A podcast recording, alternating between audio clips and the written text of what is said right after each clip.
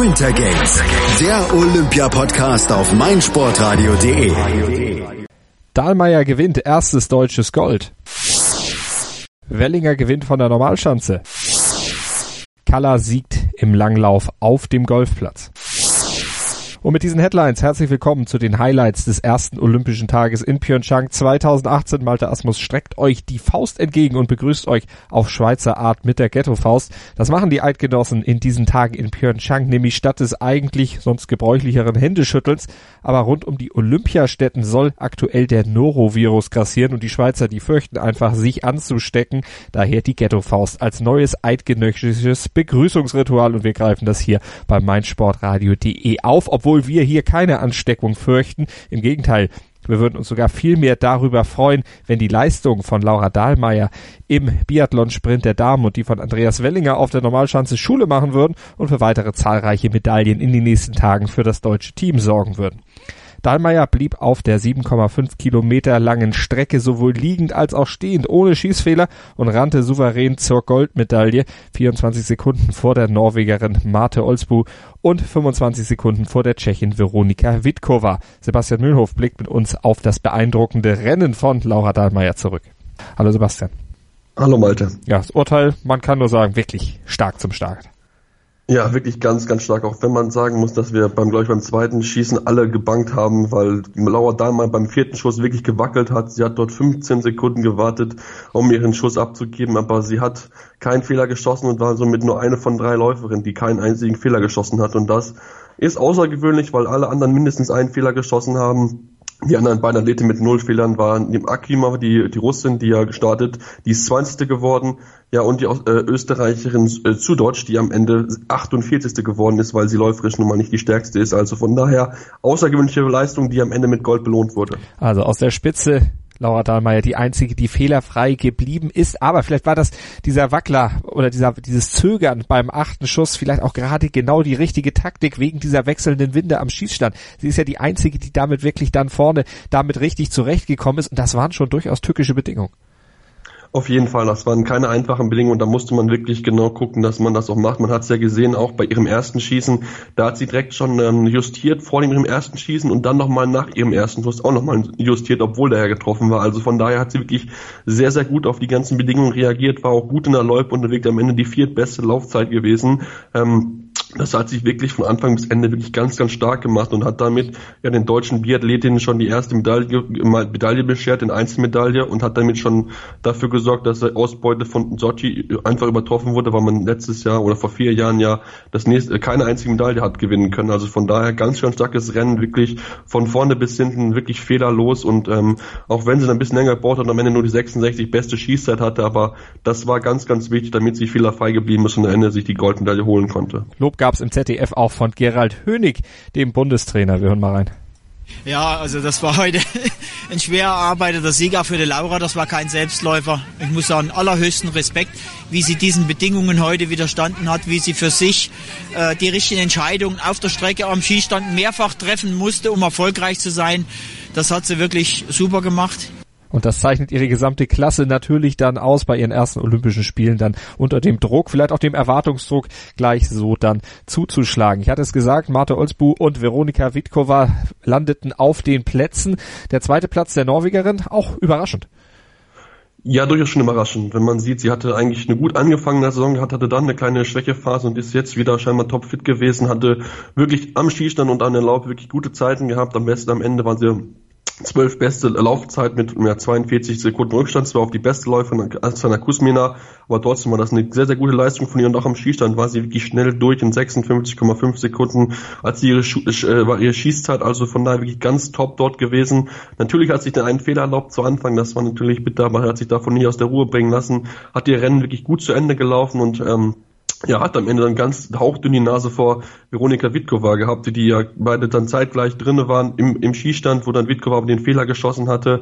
Ähm, und die hatte dann am Ende vielleicht das ein oder andere könnte dann zu viel liegen lassen. Ähm, es war wirklich ganz, ganz knapp. Die waren das bisschen besser im Läufe gewesen, am Ende zwei Sekunden dort besser, aber hat halt ein bisschen länger am Skistand gebraucht, sodass ja, Ölsbus sich überraschend die Silbermedaille holen konnte und auch Witkova auf Platz drei war auch nicht unbedingt mitzurechnen vorher. Mhm, denn die anderen Namen, du hattest ja zum Beispiel Anastasia Kuzmina schon angesprochen oder auch Daria Domracheva oder auch Kaiser Meckerein, die hatten alle ihre liebe Not mit dem Schießen. Kuzmina drei Schießfehler, Domracheva zwei Schießfehler und Kaiser Meckerein auch drei Fahrkarten. Die landeten entsprechend dann eben auch erst ziemlich weit hinten.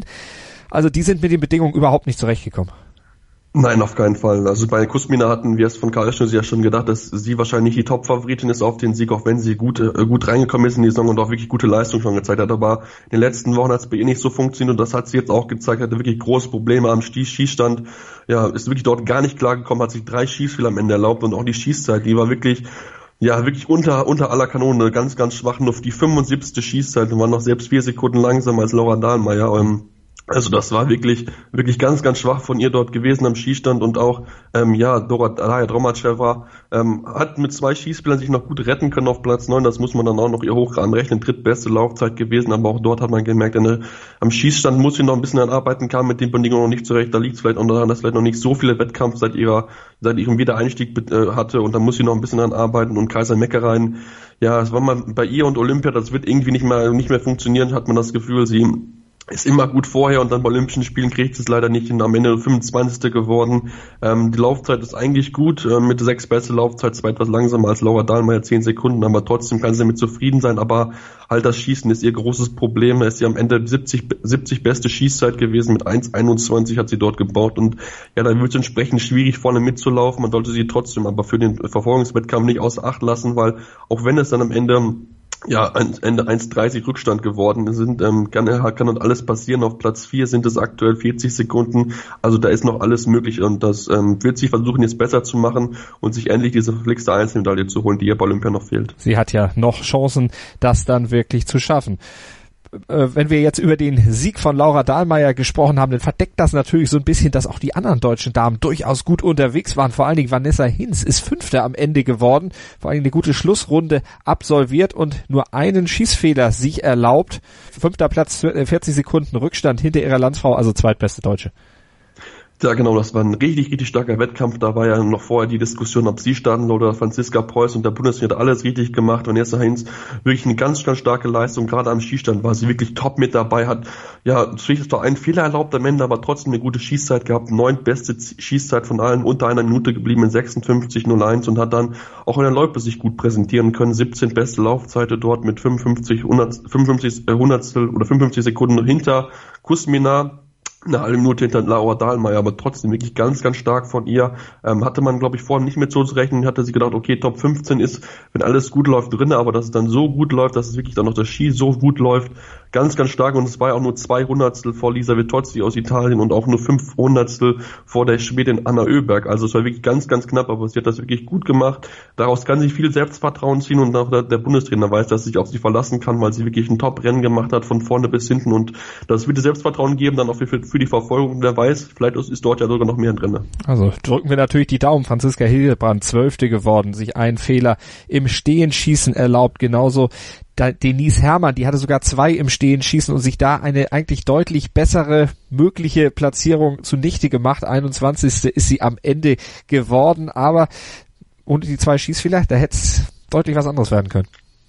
Ja, der hätte es durchaus anders werden können, aber bei ihr, denke ich, ist er noch so ein bisschen, auch wenn sie schon gute Leistung gezeigt hatte, ähm, ist bei mir einfach zu merken, dass sie gerade mit so schwierigen Bedingungen am Schießstand auch im Stehen dann noch nicht so ganz klar kommt. Hat sie im Liegend wirklich gut gemacht, aber dann im Stehend, da hatte sie wirklich ihre Probleme, hat dann den dritten und vierten Schuss ähm, daneben geschossen. Das war ja etwas, woraus sie lernen kann, woraus sie äh, ihre Schlüsse ziehen kann, weil sie ist ja noch nicht so lange beim Biathlon dabei, aber sie macht das bisher wirklich sehr gut. Die Saison ist wirklich sehr positiv verlaufen für sie.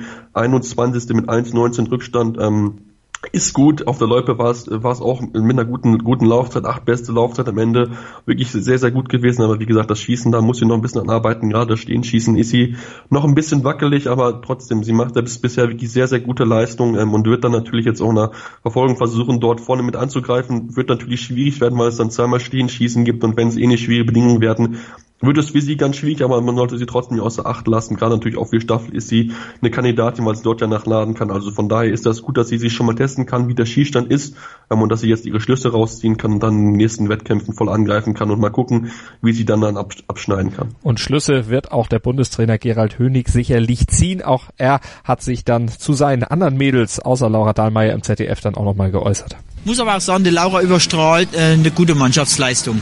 Auch da habe ich heute sehr, sehr viel Gutes gesehen. Die Bedingungen am Skistand waren schwer. Wir haben liegend bei vier Athletinnen keinen Fehler gehabt. Das ist nicht selbstverständlich. Das Gesamtpaket hat sicherlich die Laura jetzt äh, überstrahlt wieder alles, aber ich bin froh, dass das, was wir uns das ganze Jahr erarbeitet haben, dass wir als kompakte Mannschaft dastehen, auch heute hier umsetzen konnten. Und ich denke mal, neben der Laura haben auch die anderen gute Positionen für den Verfolger. Also das ist die nächste Aufgabe natürlich der Damen dann. Aber jetzt wollen wir natürlich auch noch die Goldmedaillengewinnerin im Originalton hören. Laura Dahlmeier, die hat sich nach ihrem Sieg im ZDF zum großen Erfolg geäußert. Mein Kindheitstraum geht in Erfüllung. Ich habe mir das immer vorgestellt, dass ich irgendwann einmal bei Olympia ganz oben stehe, dass ich da eine Goldmedaille gewinnen kann. Und genau das hat heute irgendwie geklappt und hat heute funktioniert. Und bin unheimlich dankbar und stolz. Und ähm, ja, das ist ein, ein Wahnsinnsgefühl. Und ich glaube, so ganz realisiert habe ich das noch nicht. Und auch sie betonte selber nochmal, was für ein wirklich hartes Stückchen Arbeit es war, das sie leisten musste, um diesen großen Erfolg zu feiern. Ja, leicht ist es nie. Ähm, ich glaube, wenn man so ein Rennen gewinnen will, dann, dann kann das kein Zufallsprodukt sein, da gehört einfach viel dazu. Das stimmt schon, ähm, im heutigen Rennen habe ich es mir erarbeiten müssen, aber vor allen Dingen auch das Team drumherum, was das die letzten Tage, Tage Wochen, Monate, Jahre äh, ähm, ja, gearbeitet hat, das kommt halt heute irgendwie dann nochmal so zum Ausdruck und ähm, ja, es ist unheimlich schön, dass ich mir den Traum so habe erfüllen dürfen. Und der Traum kann ja noch weitergehen, denn es stehen ja noch weitere Rennen in Pyeongchang auf dem Programm, aber soweit denkt Laura Dahlmeier erstmal noch nicht. Erstmal will sie diesen Triumph genießen und da hat sie auch völlig recht. Ja, also heute ist heute und ähm, heute habe ich gewonnen, heute bin ich Olympiasiegerin geworden und das versuche ich jetzt zum Genießen und alles, was jetzt noch kommt. Ähm, ja, das ist erstmal weit weg. Natürlich werde ich dann irgendwann den Fokus auch wieder finden, aber heute ist mir das alles relativ egal. Heute wird also noch ordentlich im Deutschen Haus gefeiert. Das hat sie sich absolut verdient und sie feiert ja nicht alleine, denn es kommt ja noch ein Skispringer mit dazu, denn Andreas Wellinger, der tat es ihr spät in der Nacht, der koreanischen Nacht dann noch nach und gewann ebenfalls seine Goldmedaille von der Normalschanze bei einem wirklich kuriosen Springen, das ebenfalls wie die Biathlon-Konkurrenz sehr vom Wind geprägt war. Dazu kommen wir gleich hier bei Winter Games auf meinsportradio.de. Unser Kollege Sven Schulze ist gleich bei mir und mit dem analysiere ich dann auch noch das Springen und die zweite Goldmedaille des Tages aus deutscher Sicht. Einer der bedeutendsten Sports Awards der Welt. meinsportradio.de begleitet exklusiv die Verleihung des Laureus World Sports Awards 2018. Alles Wissenswerte zu den Nominierten, umfangreiche Hintergrundinformationen und Interviews mit den Preisträgern. Kevin Scheuren berichtet für dich von den Laureus World Sports Awards 2018. Exklusiv auf meinsportradio.de. Abonniere jetzt den Podcast auf meinsportradio.de slash laureus oder in unserer kostenlosen App für iOS und Android. Sei dein eigener Programmchef. Mit unserer neuen meinsportradio.de App wählst du jetzt zwischen allen Livestreams und Podcasts. Einfach, immer, überall. Hol dir unsere neue App für iOS und Android und bewerte sie jetzt bei Google Play und im App Store von iTunes. Skispringen. Was für ein Abschluss des ersten Entscheidungstages bei den Olympischen Spielen in Pyeongchang. Andreas Wellinger trotzte den kaum zu kontrollierenden Windböen, den ständigen Unterbrechungen, der extremen Kälte und auch der fortgeschrittenen Stunde und sprang von der Normalschanze zur Goldmedaille und damit zur ersten olympischen Einzelgoldmedaille für Deutschland seit Jens Weißflog 1994 in Lillehammer. Die Älteren werden sich erinnern und erinnern kann ich mich natürlich und mein Experte für das Springen in Pyeongchang, Sven Schulze. Hallo Sven. Du hast mich jetzt nicht gerade alt genannt, Malte, ne? Ich habe uns beide zumindest äh, ein fortgeschrittenes und erfahreneres Alter bescheinigt. Genau, nennen wir uns erfahren, das passt schon soweit. Moin Malte. Wir haben auf jeden Fall die Historie damals miterlebt und wir haben es jetzt auch wieder miterlebt, wie das dann eben 24 Jahre später nochmal neu aufgelegt wurde. Wellinger verwies die Norweger Johann Andre Vorfang und Robert Johansson auf die Plätze zwei und drei. Markus Eisenbichler auf Platz acht, Richard Freitag auf Platz neun und Karl Geiger auf Platz zehn. Runden ein starkes deutsches Ergebnis ab. Richard Freitag war anschließend im ZDF voll des Lobes für seinen Teamkollegen und Kumpel Wellinger. Ja, unglaublich. Ähm, ich glaube, man hat es gestern schon gesehen, er war einfach hier topfit auf der Schanze und äh, wie er heute im zweiten noch einen raushaut, echt cool und verdient, echt genial. Ja, genial. Was anderes kann man eigentlich gar nicht sagen, vor allen Dingen aufgrund dieser Bedingungen, die ich ja schon angesprochen hatte, Sven. Das war ja zum Teil wirklich ein Geduldsspiel, ein Lotteriespiel. Äh, du musst jetzt nur einmal, musst du dich in die Situation von Simon Amann im zweiten ja. Durchgang äh, versetzen, bevor wir jetzt gleich anfangen zu jubeln. Äh, das muss ich einfach loswerden. Ich habe schon gedacht, ich würde hier die ganze Zeit, die wir uns unterhalten, nur am Pöbeln sein.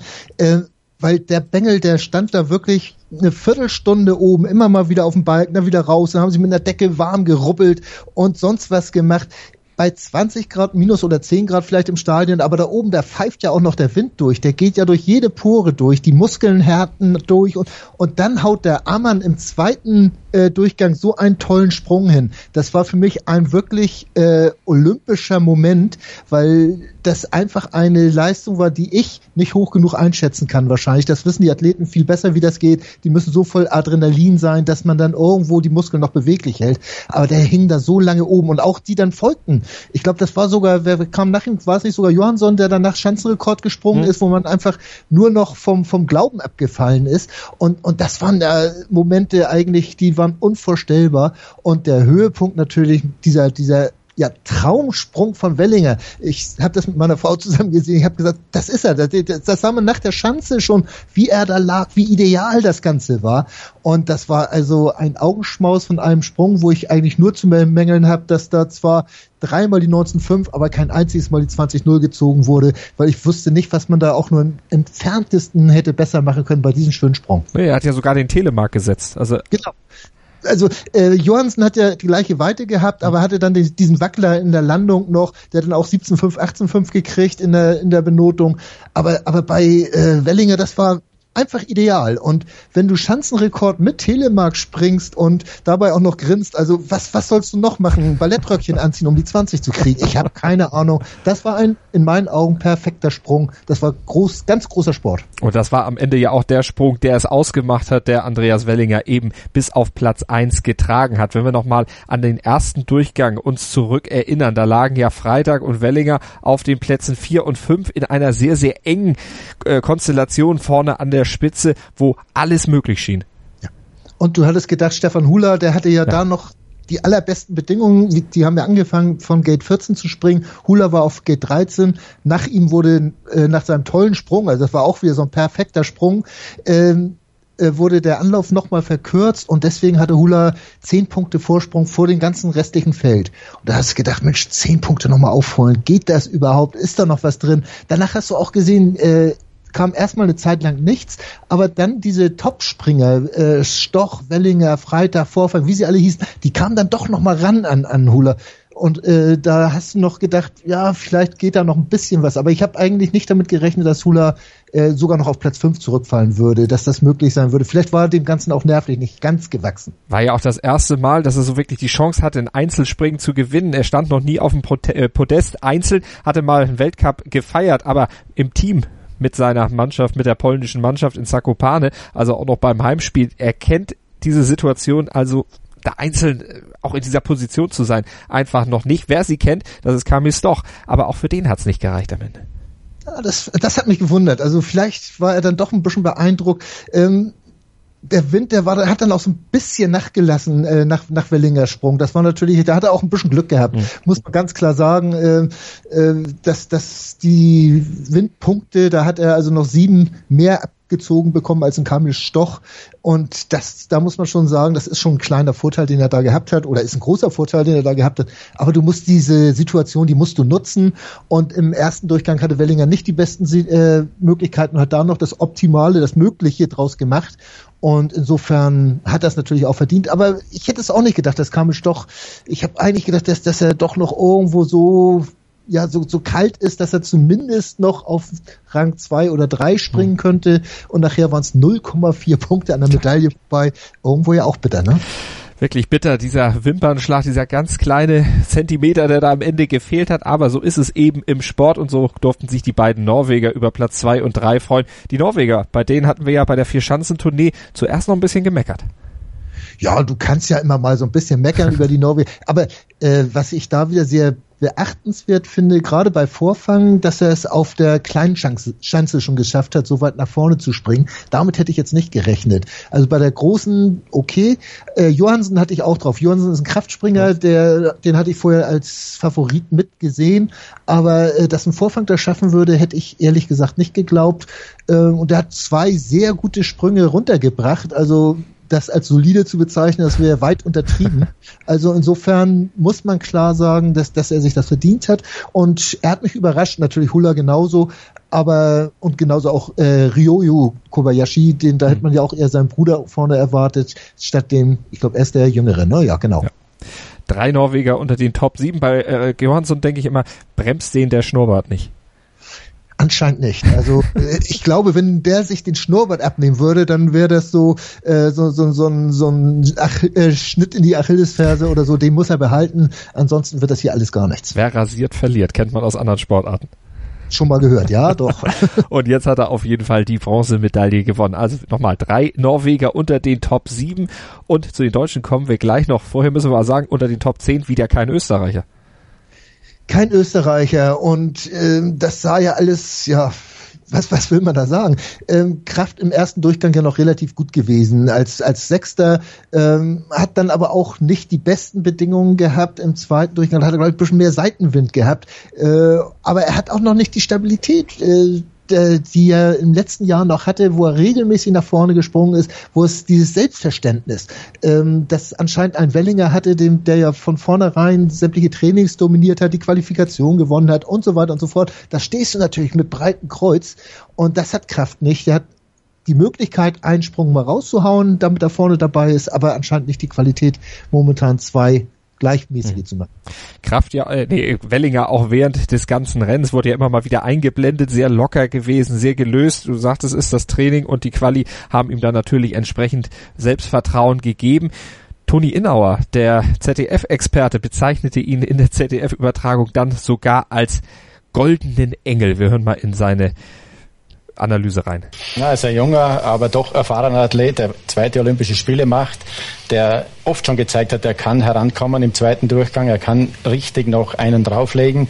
Und er hatte am ersten Durchgang schlechten Wind und es ist ihm zugestanden, dass er das, sich das ein bisschen umwirft und er hatte dann einen guten Wind und den perfekt genützt. Die Schanze liegt ihm, er ist im richtigen Moment in Form gekommen. Was heißt in Form? Ja, halt, dass er wirklich alles zusammenpasst. Der Bewegungsablauf geht so leichtfüßig. Er ist körperlich in einer super Verfassung, hat sich umgestellt und fliegt wie ein goldener Engel darunter. Ja. ja.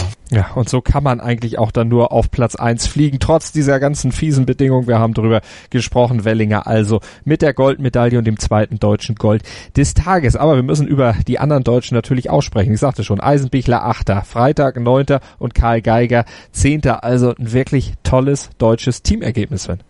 Ja, auf jeden Fall. Nach dem ersten Durchgang ja noch unter den Top 8 alle in der Qualifikation oder den Top 7, alle vier. Und jetzt im Endergebnis Ergebnis alle unter den Top Ten. Das sieht sehr gut aus. Und auch äh, wenn du gesehen hast, wie ein Eisenbichler, ein Freitag sich für den äh, Wellinger gefreut haben, äh, da siehst du auch, dass es absolut stimmt unter den Jungs. Und auch Laie war ja als fünfter Mann, der ja äh, ganz knapp am, am Start in den Olympischen Spielen äh, gescheitert ist, mhm. den Geiger noch ausgesprungen hat.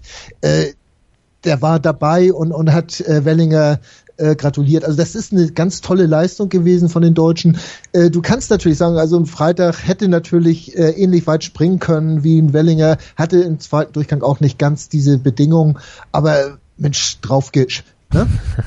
was, was willst du da sagen? Vier Mann unter den Top Ten, alle vier und einer hat gewonnen. Also, ja, Mensch, lass uns da bloß nicht dran rummäkeln. Wir mäkeln nicht, wir lassen Toni Innauer vom ZDF einfach nochmal was zu Freitag sagen.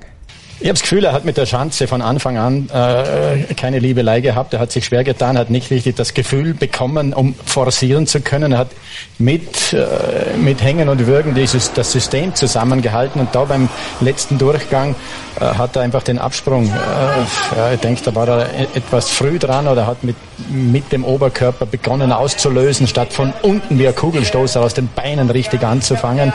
Und er hat einfach nicht den Schub in den Sprung hineingekriegt die Saison ist halt auch schon eine sehr lange, eine mhm. zehrende für ihn. Man hat es auch bei Stoch gesehen. Auch er hat es nicht geschafft, das nochmal rüberzubringen. Die pushen sich ja jedes Wochenende um den Sieg und das kostet irgendwann vielleicht doch ein bisschen Substanz. Ja. Und die haben ja Stoch und auch Freitag in dieser Saison ja schon gewonnen und ja auch tolle Leistungen gezeigt. Mental vielleicht auch ein bisschen leer, könntest du das unterschreiben? Erstmal muss ich natürlich sagen, dass ich 1976 noch von Innsbruck oder in Innsbruck habe springen sehen.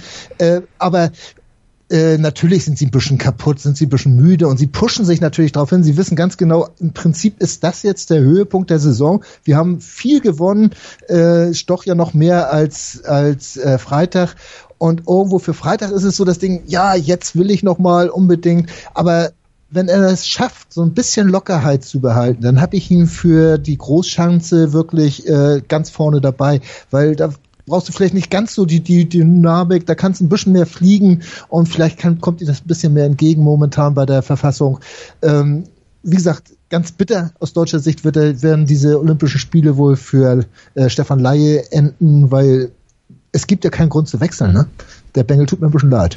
In diese Phalanx kommst du nicht rein, wenn die wirklich so stark sind, wie sie momentan einfach sich präsentieren, dann ist das unheimlich schwer, aber freut uns natürlich aus deutscher Sicht, dass da für die Großschanze, aber eben auch für den Teamwettbewerb einiges drin ist. Also das war nicht die letzte Medaille.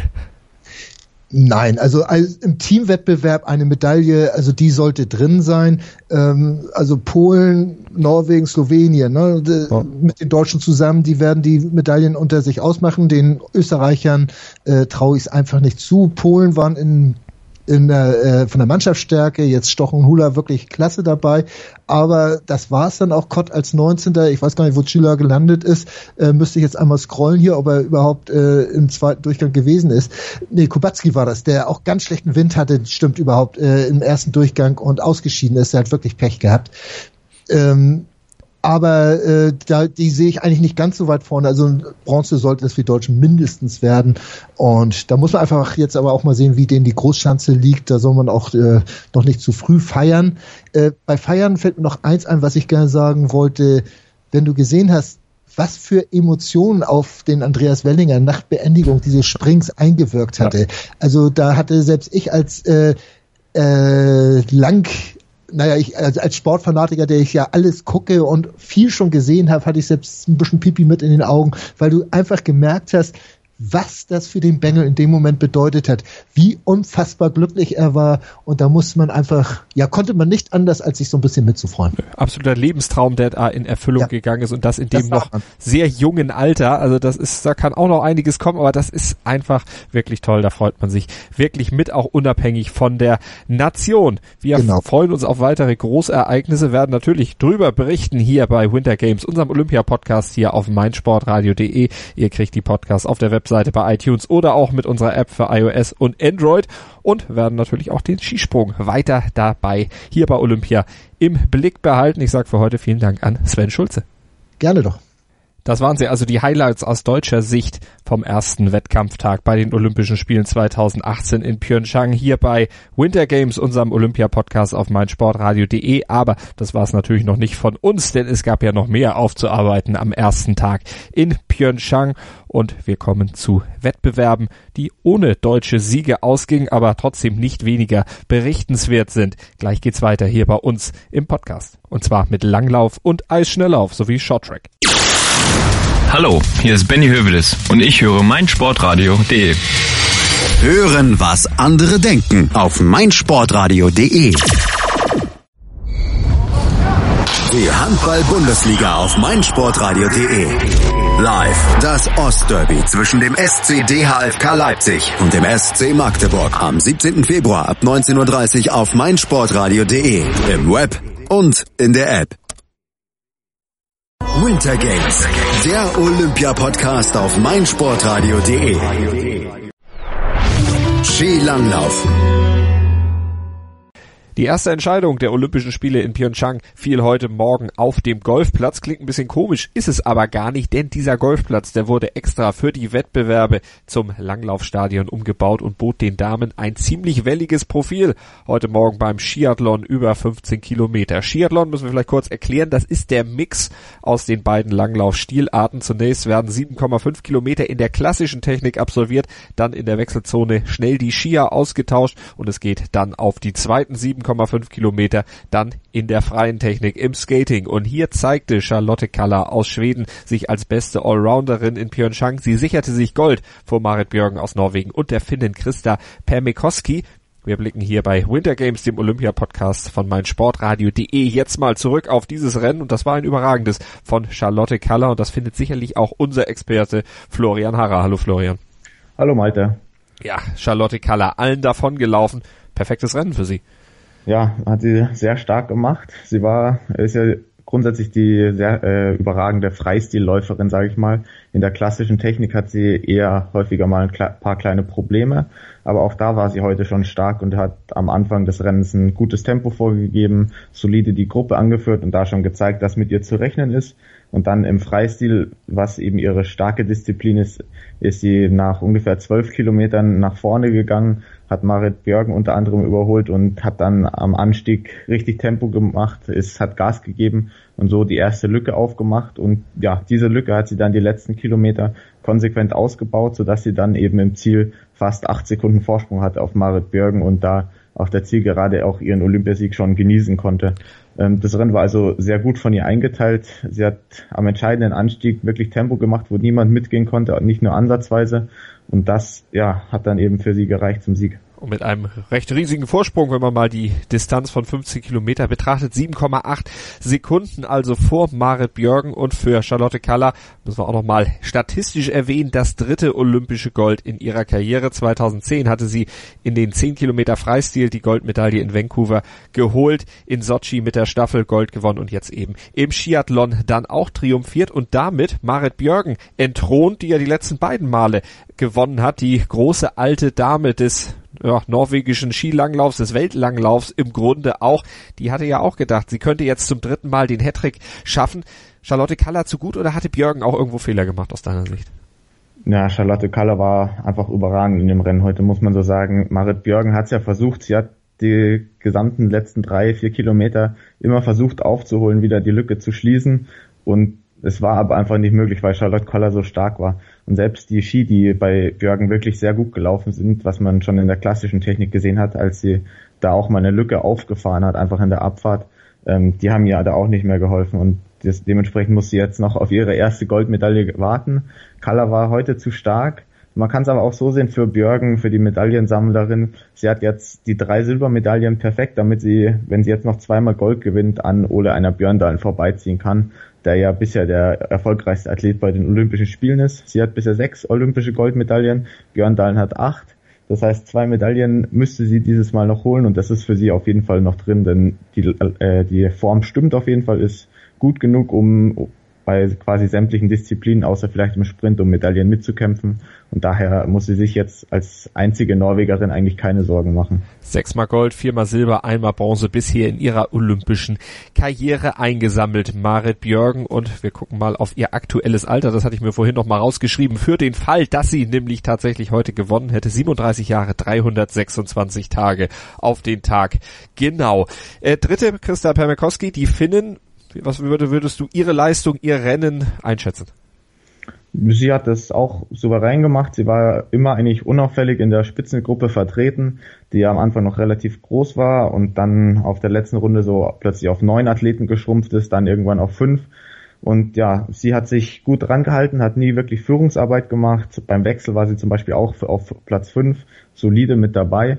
Und dann auf der letzten Runde, als Ebba Andersen, die andere zweite Schwedin, die auch sehr stark gelaufen ist, ähm, eine kleine Schwächephase hatte, ist sie dann an ihr vorbeigegangen und hat sich schon vor der Zielgeraden da einen kleinen Vorsprung verschafft, den eben die Schwedin nicht mehr auf sie aufholen konnte. Und deswegen, ja, auch für sie natürlich ein verdienter dritter Platz. Acht Zehntel waren es am Ende, die Christa Permikowski vor der Schwedin Ebba Andersen dann lag und sich eben die Bronzemedaille gesichert hat. Für dich insgesamt dieser Einlauf der drei vorne drei, die man auf jeden Fall aus dem Favoritenkreis sicherlich im Vorfeld dazu zählen musste. Irgendjemanden, den du da vermisst und vor allen Dingen, wie würdest du insgesamt die Leistung der Norwegerin einschätzen? Denn die dominierende ehemalige Langlaufnation diesmal nur mit einer Dame auf dem Stocker. Bisschen wenig. Ja, absolut. Da muss man fast schon von einer Enttäuschung sprechen. Heidi Weng ist bloß auf Platz 9 gelaufen mit 40 Sekunden Rückstand. Ingrid, Ingrid Flugstadt Ösberg 11. und Rangel Hager nur 15. Und das ist natürlich für die Norweger schon eigentlich eine Enttäuschung, weil mit dem Weltklasse-Kader, mit dem sie am Start standen, ist das eigentlich zu wenig, was da rausgesprungen ist. Was ich dabei sehr interessant finde, ist, dass eine Heidi Weng ja zum Beispiel die Tour des Ski, Ski gelaufen ist während eine Charlotte Kaller und Marit Björgen und auch Ebba Andersen, also die Plätze eins, zwei und vier, allesamt auf die Tour de Ski verzichtet haben. Und wir hatten da ja bei Kaltschneuzig schon im Vorfeld immer wieder spekuliert, wie denn die optimale Olympia-Vorbereitung ist. Vielleicht zeigt sich jetzt hier zum Beispiel am äh, Beispiel Heidi Weng, dass eben die Tour de Ski zu laufen tatsächlich ein zu großer Aufwand war Sie hat das Rennen ja auch gewonnen, dementsprechend dort alle Kräfte mobilisieren müssen.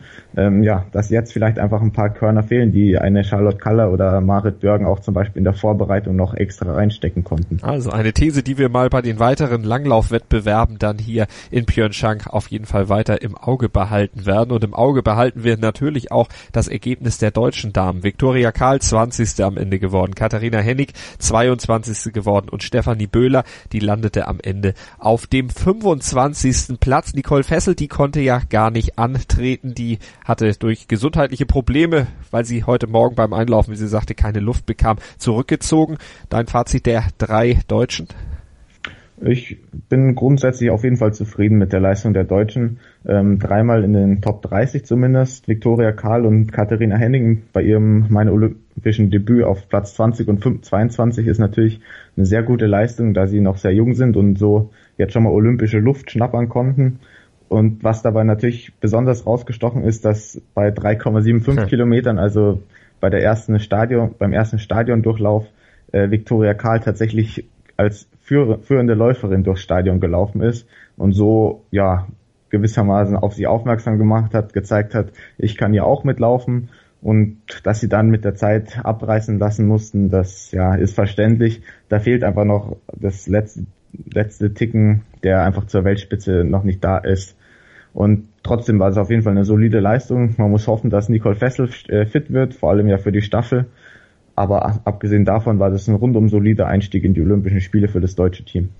Also gerade Viktoria Karl eben eine Duftmarke gesetzt. Mal gucken, was sie in den nächsten Jahren denn daraus machen kann. Solche Erfahrungen natürlich Gold wert, auch wenn es am Ende nicht mit Gold natürlich dekoriert wurde oder mit einer Medaille, aber mit einer guten Platzierung. Und du hast es gesagt, die Staffel, das, worauf sich dann die Deutschen auf jeden Fall kon äh, konzentrieren werden. Und dann hoffen wir, dass Nicole Fessel bis dahin wieder fit sein wird, frei durchatmen kann, denn das ist natürlich entscheidend bei Ausdauersportarten wie dem Langlauf.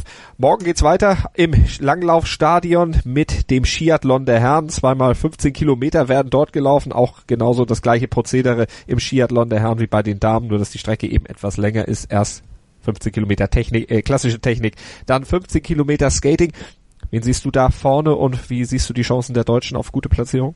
Ich bin mal gespannt, ob Johannes Kläbo ganz vorne mitlaufen kann, denn er ist ja 30 Kilometer sind für ihn noch eine relativ lange Distanz. Deswegen habe ich da meine Zweifel, ob er seine Dominanz aus dem Weltcup auch auf der Strecke morgen zeigen kann. Aber die anderen Norwegen um einen Sundby rum sind natürlich die ganz haushohen Favoriten. Wenn die deutschen Starter auch wie heute vielleicht in die Top 30, wenn sie das schaffen, wenn sie in die Top 30 laufen können, dann wäre das schon ein Erfolg für sie. Aber sonst klar, Sundby, Colonia oder auch ein Alex Harvey aus, ähm, aus Kanada zum Beispiel sind klar die ganz großen Favoriten. Und da werden die Deutschen wohl genauso wie heute keine Rolle spielen. Also auch da dann die üblichen Verdächtigen möglicherweise vorne, wie es jetzt auch im Skiathlon der Damen war. Die Frage ist, in welcher Reihenfolge. Wir werden euch natürlich drüber auf dem Laufenden halten. Hier bei Winter Games, dem Olympia-Podcast auf meinsportradio.de. Über die 17 Tage in Pyeongchang sind wir natürlich jeden Tag für euch dabei. Das war unser Kollege Florian Harrer zum Skiathlon der Damen und zum überragenden Sieg von Charlotte Kaller aus Schweden. Danke, Florian. Danke, sehr gerne. Und hier am Mikrofon gibt's den fliegenden Wechsel, denn Florian wird jetzt abgelöst von Lukas Kruse, unserem Experten für die Eisschnelllaufwettbewerbe. Und Lukas hat das Rennen über 3000 Meter heute ausführlich verfolgen können. Das Rennen der Damen, bei dem es einen holländischen Dreifachsieg gab. Und einen Auftritt von Claudia Pechstein, der am Ende mit Platz 9 belohnt wurde. Hallo Lukas. Hallo Malte. Diese Gala der Niederländerin. Können wir einfach mal auf das Ergebnistableau gucken. Die Fahne der Niederländerinnen dominiert Kalini Achterecke vor Irene Wüst und Antoinette de Jong. Die drei haben sich die Medaillen in der Reihenfolge gesichert. Der Einlauf so, wie es zu erwarten war, oder gab es da kleine Überraschung? Ja, ich denke, dass die Niederländer oder zumindest eine Niederländerin ganz oben ist, das ist jetzt nicht die große Überraschung. Vielleicht die Reihenfolge. Äh, Achterreke jetzt nicht unbedingt die stärkste der drei, dachte man zuvor, ist auch relativ früh an den Start gegangen, hatte also keine Richtzeit, was die Konkurrentinnen denn so machen, ist aber grandios gelaufen auf den letzten beiden Runden und hat sich dann eben hauchdünn mit 800 vor Irin Wüst durchgesetzt, die als eigentlich stärkste galt, zumindestens auf dem Papier. Sie ist äh, äh, die, die am längsten schon dominiert in dieser Disziplin, gerade auf den Landstrecken im Eisschnelllauf. Und Antoinette de Jong, die dritte, hatte sich, glaube ich, am meisten ausgerechnet, denn sie war die stärkste Niederländerin in dieser Saison, was die äh, Weltcups anging und hatte eben gehofft, diese starke Saison mit einer Olympia-Goldenmedaille zu krönen. Ich denke, mit Bronze wird sie in ein paar Tagen auch leben können, aber beide, sowohl die Silber- als auch die Bronzemedaillengewinnerin, waren doch etwas geknickt nach dem Zieleinlauf und hatten sich ein bisschen mehr erhofft. Vor allen Dingen von Antoinette de Jong. Der Abstand 81 Hundertstel, also Achtzehntel hinter ihrer Landsfrau Karlin Achtereckte. Aus deutscher Sicht die Damen ein bisschen noch weiter hinten. Claudia Pechstein auf Platz 9, 5 Sekunden 28 Hundertstel zurück, aber man muss auch sagen, für die große alte Dame des Eisschnelllaufs, das mit allem Respekt, die 45-jährige Berlinerin, ist ja eigentlich eher über eine andere Strecke zu Hause. 3000 nur so ihre Nebenstrecke, wenn man so will. Ja, genau. Die wird sich auf 5000 äh, Metern nochmal um eine Medaille bemühen. Äh, hier bei ihren, ja, ich weiß jetzt nicht genau, wie hoch die Zahl ist, aber es sind nicht ihre ersten äh, Olympischen Spiele. Sie will die auf jeden Fall nochmal mit einer Medaille krönen. Ich denke, eine goldene ist ein bisschen sehr hoch gegriffen, aber ähm, so Silber, Bronze, da kann sie auf jeden Fall mitfahren. Und Roxanne Dufter, ähm, die zweite Deutsche, ist vorletzte geworden. Ähm, die war auch gar nicht zufrieden mit ihrer Performance, kann man natürlich verstehen aber bei ihr ist es die Olympia-Premiere und auch sie wird noch auf äh, weiteren Strecken versuchen einzugreifen und zumindest ein besseres Resultat zu ähm, ja zu einzufahren denn äh, ich denke, sie wird in Richtung Medaille nicht schielen können. Da gilt doch eher dabei sein ist alles. 17,66 und das ist die Sekundenanzahl, die Roxanne Dufter dann hinter der Siegerin lag. Also das sind dann schon wirklich Welten auch über 3000 Meter. So also das Ergebnis aus dem Eisschnelllauf und wir gucken noch zum Shorttrack und da gab es einen Heimsieg. Ja, genau, da hat sich ein Koreaner durchgesetzt am Ende ähm, über die 1500 Meter der Männer. Lim Yon-Yun hat sich dort durchgesetzt, ist auch gleichzeitig noch olympischen Rekord gefahren. Also da hat sich das Heimpublikum gleich mal äh, freuen dürfen. Ähm, die Koreaner und generell die Asiaten ja relativ gut im Short-Track. Von daher jetzt auch keine Sensation ähm, und ein schöner Auftakt für das Heimpublikum. Und ein schöner Auftakt auch für die Niederländer, denn auch die haben bei den Herren im Short-Track da über diese 1500 Meter punkten können, nämlich die Silbermedaille geholt. Sienki Kneckt, der hat sich die gesichert und kam ein bisschen hinter dem Koreaner ins Ziel, aber vor dem, jetzt wollte ich eigentlich sagen Russen, aber das ist einer, der eben unter neutraler Flagge steht, Semen Elistratov, der belegte dann den Bronzerang. So also der Einlauf im Shorttrack über 1500 Meter und wir blicken zum Abschluss, nachdem wir die fünf Goldmedaillen des Tages verteilt haben, mal auf den ersten Medaillenspiegel und da sehen wir zweimal Gold. Deutschland auf Platz eins momentan vor den Niederlanden, die auf eine Goldmedaille, zwei Silbermedaillen und eine Bronzemedaille kommen. Dritter die Südkoreaner, die Gastgeber mit einer Goldmedaille, gleich auf mit den Schweden, ebenfalls mit einer Goldmedaille bedacht. Das wird sich sicherlich im Laufe der Olympischen Spiele noch ändern. Morgen stehen dann am zweiten Wettkampftag sieben Entscheidungen auf dem Programm im Slopestyle, also im Snowboard der Herren, im Ski Alpin bei der Abfahrt der Herren, Langlauf, Skiathlon der Herren morgen dran, Eisschnelllauf, 5000 Meter der Herren, Freestyle Skiing, die Buckelpiste der Damen wird morgen entschieden, im Rodeln, da greift Felix Loch nach der nächsten Goldmedaille der dritte und vierte Lauf. Der Rodler wird morgen dann die Entscheidung bringen und wir schauen natürlich auch wieder zum Biathlon auf den 10 Kilometer Sprint der Herren. Das alles dann morgen hier bei Winter Games auf meinsportradio.de, unserem Wintersport und Olympia Podcast 2018. Und wenn ihr Fragen, Anregungen oder Ideen zur Sendung habt, dann schreibt uns unter facebook.com slash meinsportradio oder bei Twitter at meinsportradio. Teilt uns mit, was ihr auf dem Herzen habt, was euch an unserer Sendung gefällt, was euch nicht gefällt, was ihr vielleicht geändert haben möchtet. Gebt uns euer Feedback und dann hoffen wir, dass euch weiter unsere Olympia-Berichterstattung gefällt und ihr weiterhin dabei bleibt. Abonniert einfach unsere Feeds, dann habt ihr immer alles parat, was zu Olympia von meinsportradio.de angeboten wird. Und am besten hört ihr uns überall bequem von unterwegs mit unserer App für iOS und Android. Malte Asmus bedankt sich für heute. Bis morgen. Rugby. Deutschland gegen Georgien mit Andreas Thies. Am 17. Februar ab 14.25 Uhr live auf meinsportradio.de. Im Web und in der App. Schatz, ich bin neu verliebt. Was? Da drüben. Das ist er. Aber das ist ein Auto. Ja, eben. Mit ihm habe ich alles richtig gemacht. Wunschauto einfach kaufen, verkaufen oder leasen. Bei Autoscout24. Alles richtig gemacht. Wie baut man eine harmonische Beziehung zu seinem Hund auf? Puh, gar nicht so leicht. Und deshalb frage ich nach, wie es anderen Hundeeltern gelingt, beziehungsweise wie die daran arbeiten. Bei Iswas Dog reden wir dann drüber. Alle 14 Tage neu mit mir, Malte Asmus und unserer Expertin für eine harmonische Mensch-Hund-Beziehung, Melanie Lippisch. Iswas Dog mit Malte Asmus. Überall, wo es Podcasts gibt.